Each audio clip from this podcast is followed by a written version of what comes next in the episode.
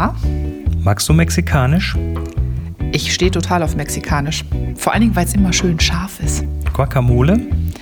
Und scharf. Jo, das geht doch ohne scharf. Aber alles im Taco. Und mit ganz viel Lauchzwiebeln drauf.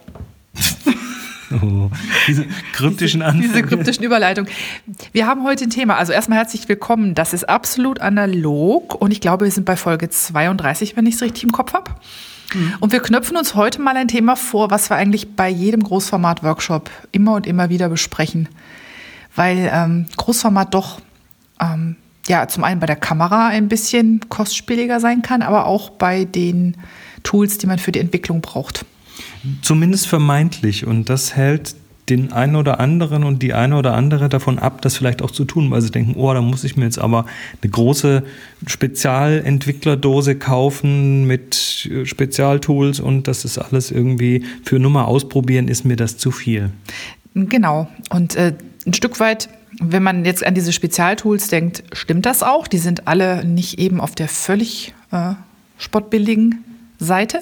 Aber wer schon mal analog gearbeitet hat und noch so eine, sag ich mal, Standard-Starterdose hat, der kann sich mit einfachem Küchenzubehör eine feine Großformat-Entwicklungsdose ähm, damit bauen. Also du meinst so die, die klassische Kaiserdose, AP-Dose, die man so, so beim Starter-Set quasi mitbekommt, wo man dann so ein bis zwei Kleinbildfilme drin entwickeln kann, sowas. Genau, die meine ich. Also die kann man verwenden. Typischerweise ein bis zwei. Ich stelle mich jetzt einfach mal doof. Genau, oder halt auch einen äh, Mittelformatfilm, aber tatsächlich auch ähm, Großformatfilme. Und zwar, wir reden hier über 4x5 Zoll, also das normale Großformat oder das kleine Großformat, wie immer man das nennen mag, also das gängigste. Und da reichen tatsächlich äh, Dinge aus der Gemüsetheke, nämlich nämlich Lauchzwiebelgummis. Warum es gerade Lauchzwiebelgummis sein sollen, dazu kommen wir gleich. Aber mit einer solchen Dose, inklusive ihrer Mittelsäule und besagten Gummibändern, kann man tatsächlich Großformatfilm sehr einfach entwickeln und sehr kostengünstig, weil was kosten Bund Lauchzwiebeln? Oh, jetzt outet dich mal. Weißt du den Preis? Also ich, ich, weiß ihn nicht. Ich würde mal behaupten, dass man irgendwo unter einem Euro 50 bekommt man so einen Bund und da sind typischerweise zwei Gummibänder dran. Das heißt, wenn ich vier Blätter Film entwickeln will, brauche ich zwei Bund Lauchzwiebeln, macht also ungefähr drei Euro. Also die, die Lauchzwiebeln kommen ins Essen und die Gummibänder bewahren wir auf, weil sie haben genau die richtige Länge für... Für, für, die, für das folgende Experiment. Jetzt muss ich ganz doll aufpassen, was ich sage, weil immer, wenn wir das im Workshop machen, werde ich von Chris. Ähm, ich mansplane heute nicht. Ganz kritisch. nein, ganz kritisch. Nein, nein. Also, ähm, man kann mit den also zum, zum einen natürlich äh, nimmt man im Dunkelsack besagte ähm, Planfilmblätter aus den Kassetten. Schön im Dunkelsack, damit da nichts passiert. Und im selben Dunkelsack hat man besagte Dose und ähm, vier von diesen Gummibändern und die Mittelsäule der Dose und den Deckel. Soweit. Und diese Spirale, wo der Kleinbild-Mittelformatfilm draufkommt, die kann man draußen lassen. Die kann man draußen lassen, genau. Also Dose, Deckel, Mittelsäule, Filme und Gummis. Das dürfte alles sein. Im Dunkelsack. Den darf man nicht vergessen. Und der sollte Gummis im Dunkelsack, okay. Genau. Bitte das jetzt nicht aus dem Kontext zitieren. So, was man dann äh, tut, ist, dass man sich ähm, eins von diesen Planfilmblättern. Ähm, jetzt muss ich das wieder gucken, dass ich das vor meinem inneren Auge richtig tue. Vorsichtig über die, äh, jetzt muss ich das gucken, entlang der langen Kante, also ja, entlang der langen Kante ähm, biegt, vorsichtig biegt, nicht rollt, sondern biegt. Und zwar so, dass die beiden kurzen Kanten ähm, aufeinander ähm, gedrückt werden, leicht. Also die kommen aufeinander zu liegen. Die kommen aufeinander zu liegen. Und wenn man auf den Querschnitt dieser Konstruktion gucken würde, sähe das so tropfenförmig aus. Und äh, wichtig ist, die Emulsion liegt innen. Das kann ich natürlich daran erkennen, äh, wie, die, wie die Kerben im Film zu mir gucken. Also für jeden, der nicht mehr weiß, wie er im Dunkelsack erkennen kann, ob die Emulsion oben oder unten liegt, wenn man das Blatt Planfilm vor sich hinhält und man hat rechts oben die Kerben, dann guckt die Emulsion zu einem hin. Das heißt, wenn ich jetzt das vorsichtig äh, biege, sodass die Emotion innen ist, kann ich außenrum um diese tropfenförmige Biegung ein, den, um den Taco. Ne? Um den Taco, das ist nämlich dann der Taco, genau. Das ist dann sowas wie, man kann sich auch vorstellen, das wäre mit Hackfleisch und Guacamole gefüllt. Aber nur vorstellen bitte.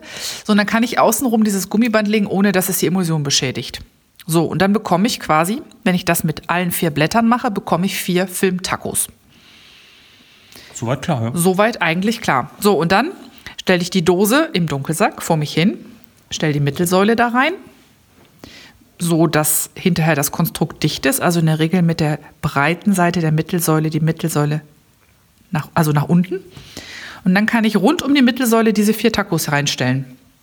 Und die werden dann nicht irgendwie festgemacht, die werden einfach so reingestellt? Die werden einfach reingestellt und die bewegen sich dann nicht groß. Die sind dann quasi durch ihre dicke Taco-Seite ähm, so, die sind dann so groß, dass die da nicht viel Bewegungsspielraum haben. Und dann schraubt man den Deckel auf und dann sollte diese Dose dicht sein und dann kann man die aus dem Dunkelsack nehmen und ganz normal entwickeln, wie man das auch sonst gewöhnt ist.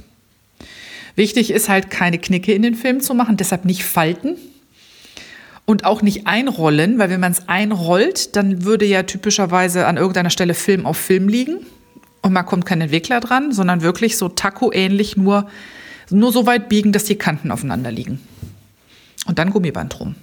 Und weil diese Lauchzwiebelgummis die wirklich perfekten Umfang haben für diese Tacos, legen wir die immer zur Seite, wenn wir ähm, Gemüse benutzen.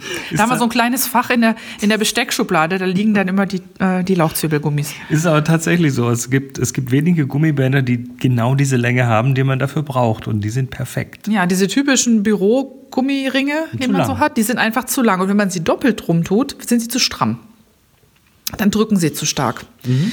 Was man jetzt äh, noch tut, wenn man, also man entwickelt jetzt darin ganz normal, ähm, dass man zuerst den Film wässert, dann kommt äh, die, die Entwicklungslösung rein, die man angesetzt hat, dann kommt wieder Wasser rein nach dem, nach dem Entwickeln zum, zum Spülen und dann würde man Fixierer reintun.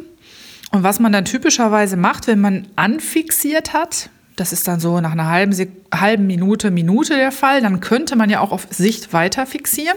Also man könnte dann die Dose schon aufmachen. Man könnte die Dose aufmachen und was wir dann häufig tun, ist, dass wir in dem Stadium so ein Taco rausnehmen, das Gummiband ein bisschen verschieben an eine andere Stelle und dann wieder reintun und zu Ende fixieren, damit wirklich der Film an allen Stellen Fixierer ähm, gesehen hat, sozusagen. Ähm, aber ansonsten kann man das ganze Konstrukt, das ganze Päckchen behandeln wie normal äh, Filmdose mit Spirale drin. Das heißt, man braucht erstmal gar keine Spezialdose. Man kann mit dem, was man hat, erstmal entwickeln. Das ist ja cool. Ja, das ist super cool. Und das Einzige, was wirklich super wichtig ist, ist die Mittelsäule nicht zu vergessen. Ja, das habe ich äh, mal falsch gemacht. Das steht auch im Buch Hüstel mit Ergebnisbild. Ja, nee, Mittelsäule ich, ich macht. Lass es auch nicht. Ich muss ihn auch regelmäßig dran erinnern. Ich weiß, äh, Mittelsäule macht die Dose lichtdicht und ohne Mittelsäule kommt halt Licht rein. Eigentlich logisch. Sehr logisch.